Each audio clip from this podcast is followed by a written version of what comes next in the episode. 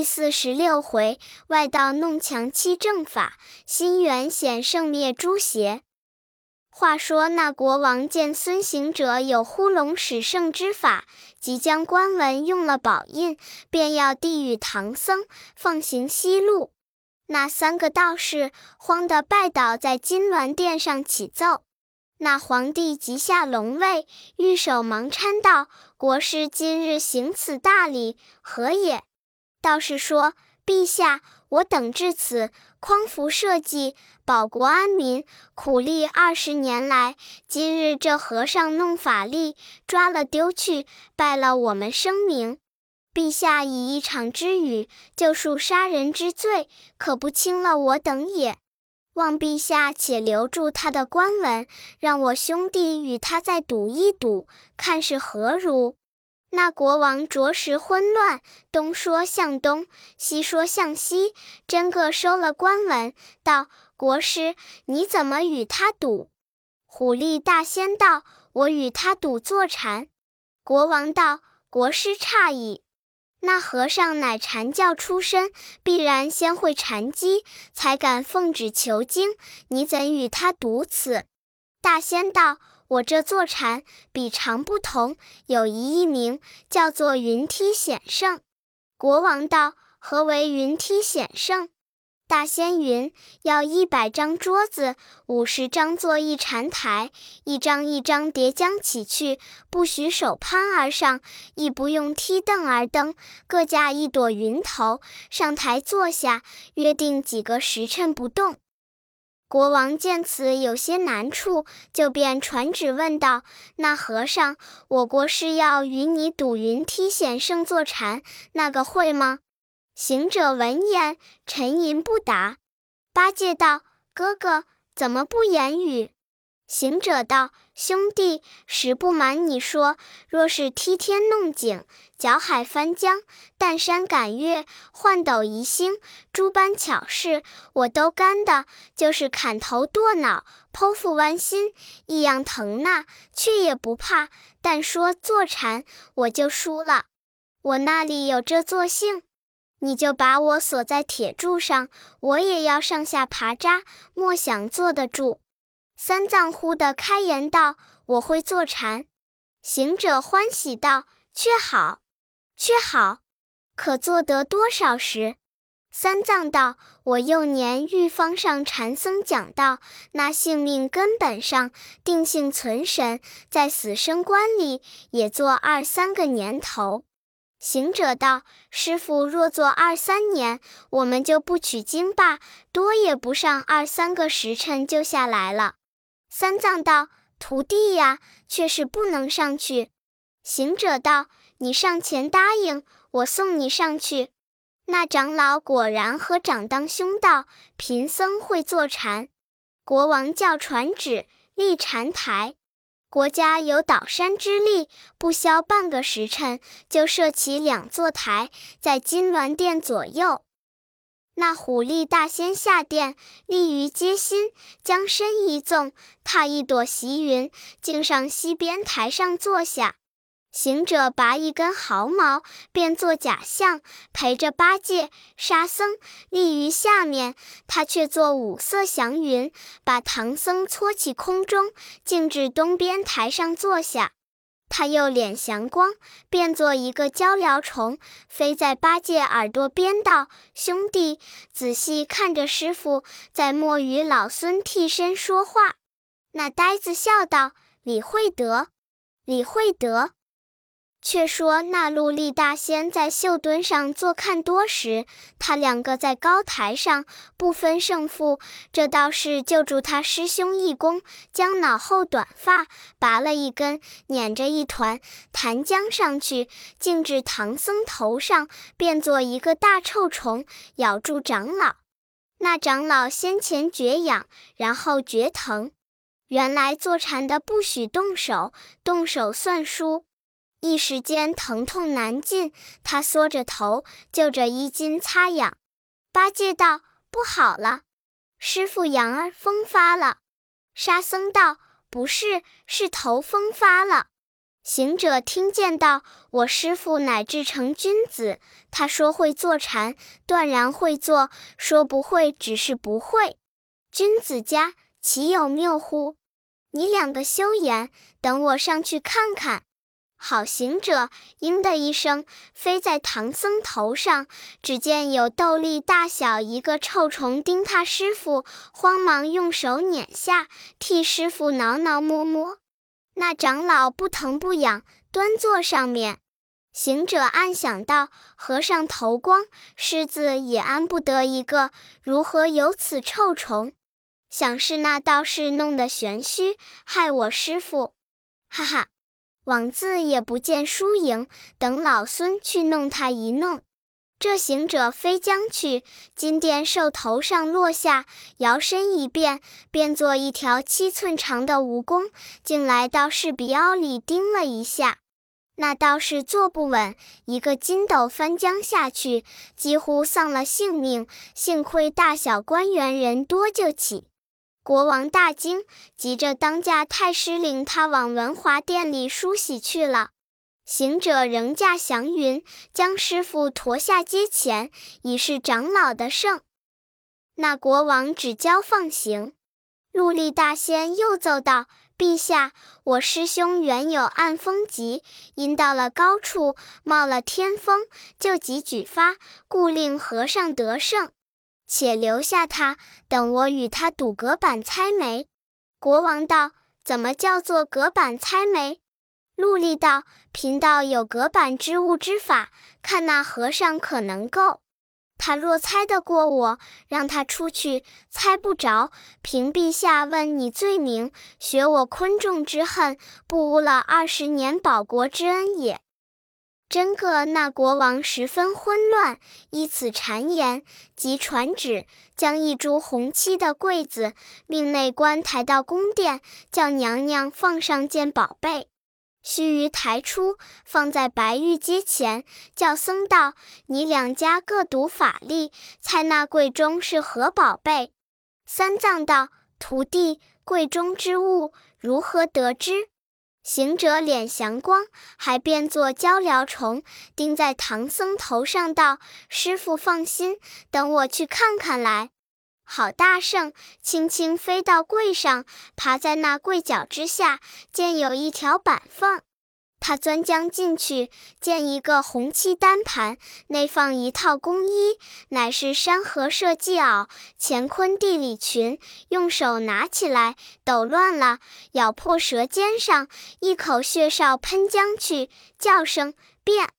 即便做一件破烂，流丢一口中，临行又撒上一泡骚泥，却还从板缝里钻出来，飞在唐僧耳朵上道：“师傅，你只猜是破烂，流丢一口中。”三藏道：“他交猜宝贝里流丢是件甚宝贝？”行者道：“莫管他，只猜着便是。”唐僧近前一步，正要猜，那陆力大仙道。我先猜，那柜里是山河社稷袄、乾坤地理裙。唐僧道：“不是，不是，柜里是件破烂，流丢一口中。”国王道：“这和尚无礼，敢笑我国中无宝，猜什么流丢一口中？”叫拿了，那两班校尉就要动手，慌得唐僧合掌高呼：“陛下，且赦贫僧一时。”待打开柜看，端的是宝，贫僧领罪；如不是宝，却不屈了贫僧也。国王叫打开看，当驾官即开了，捧出单盘来看，果然是件破烂，流丢一口中。国王大怒道：“是谁放上此物？”龙座后面闪上三宫皇后道：“我主是紫铜亲手放的山河社稷袄、乾坤地理裙，却不知怎么变成此物。”国王道：“玉妻请退，寡人知之。宫中所用之物，无非是断卷绫罗，乃有此什么流丢？叫台上柜来，等朕亲藏一宝贝，再是如何？”那皇帝急转后宫，把御花园里仙桃树上结的一个大桃子，由碗来大小，摘下放在柜内，又抬下叫猜。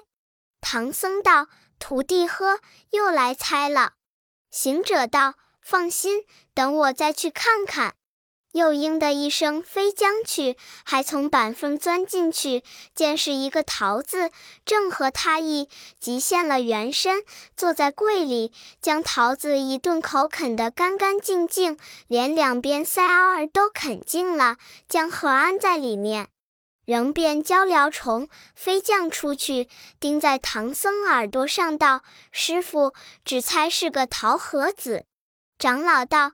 徒弟喝，休要弄我。先前不是口快，几乎拿去典刑。这番须猜宝贝方好。桃盒子是甚宝贝？行者道：休怕，只管迎他便了。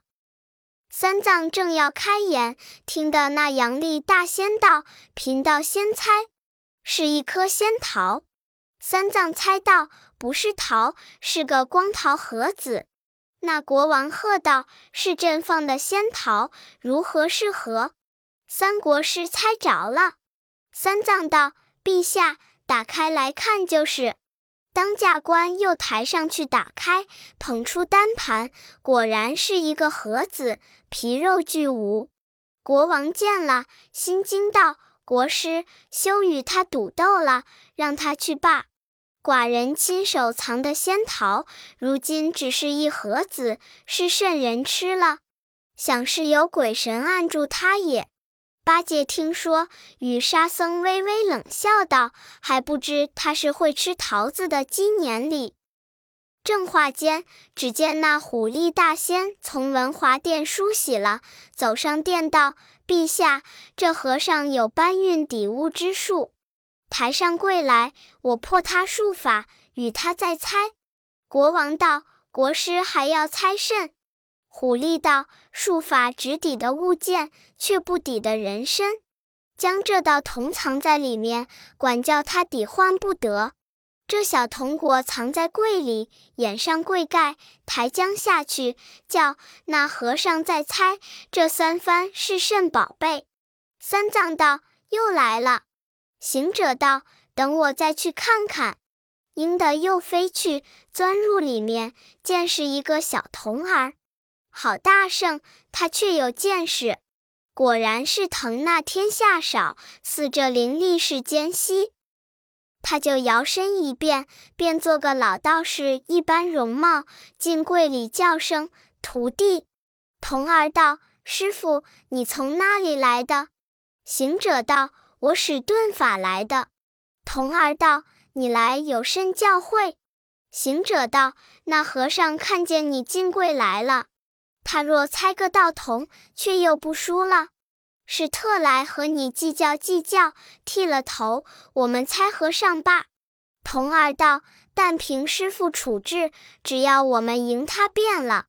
若是再输与他，不但低了声名，又恐朝廷不敬重了。”行者道：“说的是，我儿过来，赢了他，我重重赏你。”将金箍棒就变作一把剃头刀，搂抱着那童儿，口里叫道：“乖乖，忍着疼，莫放声，等我与你剃头。”须臾，剃下发来，窝作一团，塞在那柜角河落里。收了刀，摸着他的光头道：“我儿头变像个和尚，只是衣裳不称。脱下来，我与你变一变。”那道铜穿的一领葱白色云头花绢绣锦沿边的鹤氅，真个脱下来，被行者吹一口仙气，叫变。即变做一件土黄色的直裰儿，与他穿了，却又拔下两根毫毛，变作一个木鱼儿，递在他手里道：“徒弟，须听着，但叫道童千万莫出去。若叫和尚，你就与我顶开柜盖，敲着木鱼，念一卷佛经，钻出来，方得成功也。”童儿道。我只会念《三观经》《北斗经》《消灾经》，不会念佛家经。行者道：“你可会念佛？”童儿道：“阿弥陀佛，那个不会念。”行者道：“也罢，也罢，就念佛，省得我又教你。切记着，我去也。”还变鹪鹩虫钻出去，飞在唐僧耳轮边道：“师傅，你只猜是个和尚。”三藏道：“这番他准赢了。”行者道：“你怎么定的？”三藏道：“经上有云，佛法僧三宝，和尚却也是一宝。”正说处，只见那虎力大仙道：“陛下，第三番是个道童，只管叫。”他那里肯出来？三藏合掌道：“是个和尚。”八戒尽力高叫道：“柜里是个和尚。”那童儿忽地顶开柜盖，敲着木鱼，念着佛，钻出来，喜得那两班文武齐声喝彩，唬得那三个道士浅口无言。国王道：“这和尚是有神鬼辅佐。”怎么道士入柜就变作和尚？纵有带罩根进去，也只剃得头变了。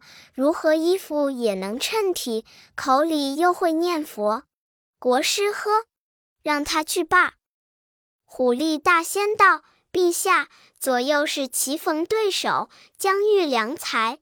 贫道将终南山幼时学的武艺，索性与他赌一赌。”国王道。有什么武艺？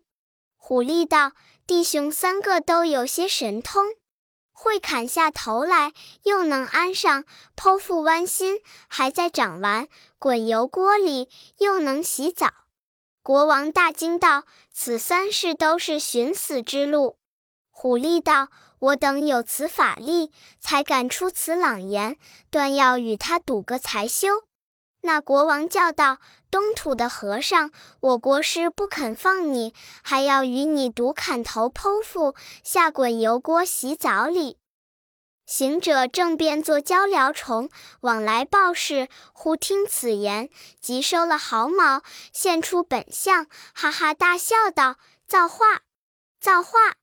买卖上门了。”八戒道：“这三件都是丧性命的事，怎么说买卖上门？”行者道：“你还不知我的本事。”八戒道：“哥呵，你只像这等变化腾那也够了，怎么还有这等本事？”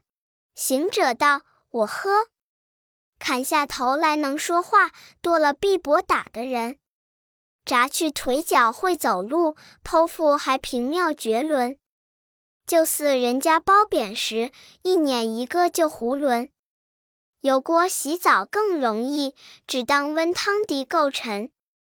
八戒、沙僧闻说，呵呵大笑。行者上前道：“陛下，小和尚会砍头。”国王道：“你怎么会砍头？”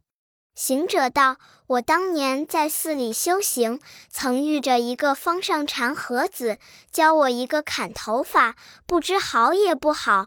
如今且试试心。”国王笑道：“那和尚年幼不知事，砍头那里好是心？头乃六阳之首，砍下即便死矣。”虎力道：“陛下正要他如此，方才出的我们之气。那昏君信他言语，即传旨教设沙场。一声传旨，即有羽林军三千，百列朝门之外。国王叫。”和尚先去砍头，行者欣然应道：“我先去，我先去。”拱着手，高呼道：“国师，恕大胆，占先了！”拽回头往外就走。唐僧一把扯住道：“徒弟呀，仔细些，那里不是耍处。”行者道：“怕他怎的？”撒了手，等我去来。那大圣径至沙场里面，被刽子手握住了，捆作一团，按在那土墩高处。只听喊一声“开刀”，嗖的把个头砍将下来，又被刽子手一脚踢了去，好似滚西瓜一般，滚有三四十步远近。行者腔子中更不出血，只听得肚里叫声“头来”。慌的陆力大仙见有这般手段，即念咒语，叫本方土地神奇，将人头扯住。待我赢了和尚，奏了国王，与你把小祠堂盖作大庙宇，你塑像改作正金身。原来那些土地神奇，因他有五雷法，也服他使唤，暗中真个把行者头按住了。行者又叫声头来。那头疑似生根，莫想得动。行者心焦，捻着拳，正了一正，将捆的绳子就接正断，喝声长，嗖的枪子内长出一个头来。唬得那刽子手个个心惊，羽林军人人胆战。那监斩官急走入朝奏道：“万岁！那小和尚砍了头，又长出一颗来了。”八戒冷笑道：“沙僧，那智哥哥还有这般手段？”沙僧道：“他有七十二般变化，就有七十二个头里。”说不了，行者走来，叫声：“师傅！”三藏大喜道：“徒弟辛苦吗？”行者道：“不辛苦，倒好耍子。”八戒道：“哥哥可用刀疮药吗？”行者道。你是摸摸看，可有刀痕？那呆子伸手一摸，就笑得呆呆怔怔道：“妙哉，妙哉！却也长得完全，结疤儿也没些儿。”兄弟们正都欢喜，又听得国王叫领官文，赦你无罪。快去，快去！行者道：“官文虽领，必须国师也赴草坎砍头，也当是心去来。”国王道：“大国师，那和尚也不肯放你里，你与他赌胜，且莫唬了寡人。”虎力也只得去，被几个刽子手也捆翻在地，晃一晃，把头砍下，一脚也踢将去，滚了有三十余步，他腔子里也不出血，也叫一声头来。行者急忙拔下一根毫毛，吹口仙气，叫。变，变作一条黄犬，跑入场中，把那道士头一口衔来，竟跑到玉水河边丢下不提。却说那道士连叫三声，人头不到，怎似行者的手段长不出来？腔子中鼓兜兜红光迸出，可怜空有唤雨呼风法，怎比长生果正仙？须臾倒在尘埃。众人观看，乃是一只无头的黄毛虎。那监斩官又来奏：“万岁，大国师砍下头来，不能长出，死在尘埃，是一只无头的黄毛虎。”国王闻奏，大惊失色，目不转睛看那两个道士。陆厉起身道：“我师兄已是命到陆绝了，如何是只黄虎？”这都是那和尚被懒，使得眼样法，将我师兄变作畜类。我今定不饶他，定要与他赌那剖腹剜心。国王听说，方才定性回神，又叫那和尚二国师还要与你独立。行者道：“小和尚久不吃烟火食，前日西来，忽遇斋公家劝饭，多吃了几个馍馍。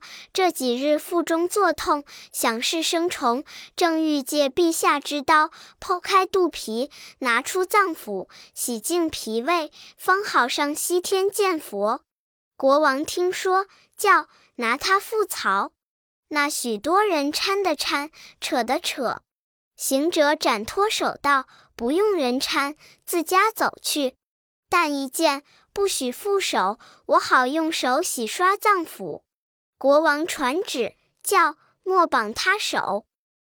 行者摇摇摆摆，径至沙场，将身靠着大桩，解开衣带，露出肚腹。那刽子手将一条绳套在他脖项上，一条绳扎住他腿足，把一口牛耳短刀晃一晃，这肚皮下一割，硕个窟窿。这行者双手扒开肚腹，拿出长脏来，一条条里够多时，依然安在里面，照旧盘曲，捻着肚皮，吹口仙气，叫长，依然长河。国王大惊，将他那官文捧在手中，道：“圣僧莫勿西行，与你官文去罢。”行者笑道：“官文小可，也请二国师剖剖弯弯，何如？”国王对陆离说：“这是不与寡人相干，是你要与他做对头的，请去，请去。”陆离道：“宽心，料我绝不输与他。你看他也像孙大圣，摇摇摆摆进入沙场，被刽子手套上绳，将牛儿短刀呼啦的一声割开肚腹，他也拿出肝肠，用手里弄。”行者即拔一根毫毛，吹口仙气，叫变，即变作一只恶鹰，展开翅爪，嗖的把他五脏心肝尽情抓去，不知飞向何方受用。这倒是弄作一个空腔破肚淋漓鬼，少脏无常浪荡魂。那刽子手登倒大庄，脱尸来看呀，原来是一只白毛角鹿。慌的那监斩官又来奏道：“二国师晦气，正剖腹时，被一只恶鹰将脏腑肝肠都叼去了，死在那里。原身是个白毛角鹿也。”国王害怕道：“怎么是个角鹿？”那阳历大仙又奏道：“我师兄既死，如何得现受刑？这都是那和尚弄术法作害我等，等我与师兄报仇者。”国王道：“你有什么法力赢他？”杨丽道：“我与他赌下滚油锅洗澡。”国王便叫取一口大锅，满着香油，教他两个赌去。行者道：“多承下顾。小和尚一向不曾洗澡，这两日皮肤瘙痒，好歹当当去。”那当家棺椁安下油锅，架起干柴，燃着烈火，将油烧滚，教和尚先下去。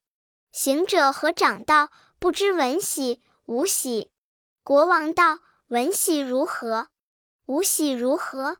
行者道：“闻喜不脱衣服，似这般插着手下去打个滚，就起来，不许污坏了衣服。若有一点油腻，算输。”吴喜要取一张衣架，一条手巾，脱了衣服，跳江下去，任意翻筋斗，竖蜻蜓，当耍儿戏也。国王对杨丽说：“你要与他文喜。”吴喜，杨丽道：“文喜恐他衣服是要练过的，隔油。”无喜罢，行者又上前道：“恕大胆，屡次占先了。”你看他脱了不值多，褪了虎皮裙，将身一纵，跳在锅内，翻游斗浪，就似覆水一般玩耍。八戒见了，咬着指头，对沙僧道：“我们也错看了这猴子了。平时间谗言善语，逗他耍子，怎知他有这般真实本事？他两个叽叽哝哝，夸奖不尽。”行者望见，心一道：“那呆子笑我哩，正是巧者多劳，拙者闲。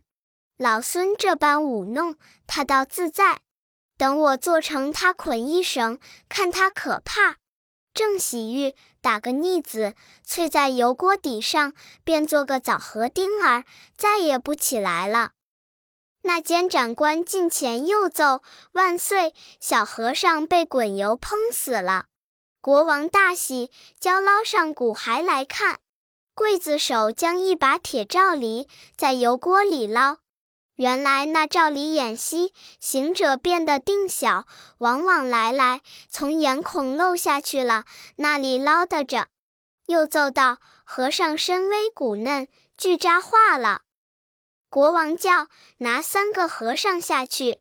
两边校尉见八戒面凶，先揪翻，把背心捆了。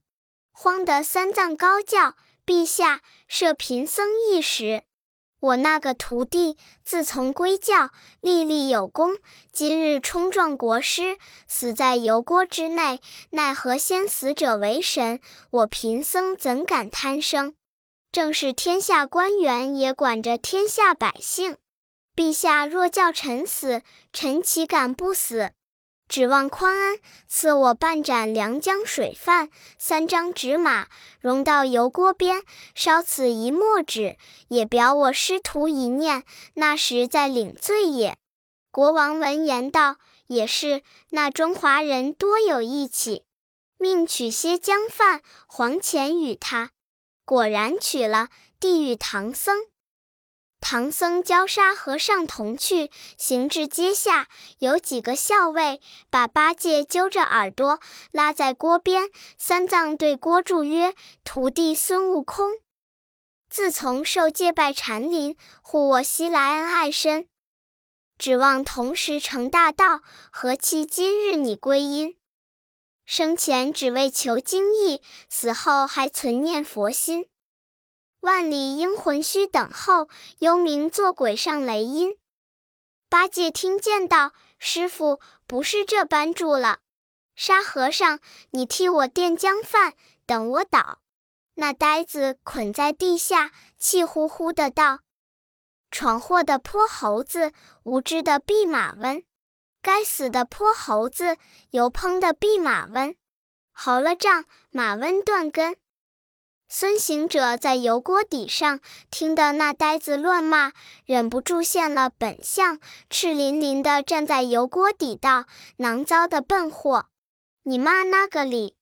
唐僧见了道：“徒弟下杀我也。”沙僧道：“大哥干净推羊死惯了。”慌的那两班文武上前来奏道：“万岁！那和尚不曾死，又打油锅里钻出来了。”监斩官恐怕虚狂朝廷，却又奏道：“死是死了，只是日期犯凶，小和尚来显魂力。”行者闻言大怒，跳出锅来，开了油腻，穿上衣服，撤出棒，窝过监斩官这头一下，打做了肉团，道：“我显什么魂力？”唬得多官连忙解了八戒，跪地哀告恕罪。恕罪！国王走下龙座，行者上殿扯住道：“陛下不要走，且教你三国师也下下油锅去。”那皇帝战战兢兢道：“三国师，你就朕之命，快下锅去，莫叫和尚打我。”杨丽下殿，赵一行者脱了衣服，跳下油锅，也那般支吾洗浴。行者放了国王，进油锅边，叫烧火的添柴，却伸手探了一把呀，那滚油都冰冷，心中暗想道：我喜时滚热，他喜时却冷。我晓得了，这不知是那个龙王在此护持他哩。即纵身跳在空中，念声“俺字咒语”，把那北海龙王唤来。我把你这个带脚的蚯蚓，有鳞的泥鳅，你怎么住到是冷龙护住锅底，教他险胜赢我？唬得那龙王诺诺连声道：“敖顺不敢相助。”大圣原来不知这个孽畜苦修行了一场，脱的本壳，却只是五雷法真兽，其余兜了棒门，难归仙道。这个是他在小茅山学来的大开包。那两个已是大圣破了他法，现了本相。这一个也是他自己练的冷龙，只好哄瞒世俗之人耍子，怎瞒得大圣？小龙如今就收了他冷龙，管教他骨碎皮焦，显什么手段？行者道：“趁早收了，免打。”那龙王化一阵旋风，到油锅边，将冷龙捉下海去，不提。行者下来，与三藏。八戒、沙僧立在殿前，见那道士在滚油锅里打正，爬不出来，滑了一跌，霎时间骨脱皮焦肉烂。监斩官又来奏道：“万岁，三国师札化了也！”那国王满眼垂泪，手扑着玉案，放声大哭道：“人生难得果然难，不遇真传莫炼丹。空有驱神咒水术，却无延寿保生丸。原名混，怎涅盘？徒用心机命不安。早觉这般轻折错，何如觅食稳居山？这正是点金炼汞成何几？幻雨呼风总是空。毕竟不知师徒们怎地维持，且听下回分解。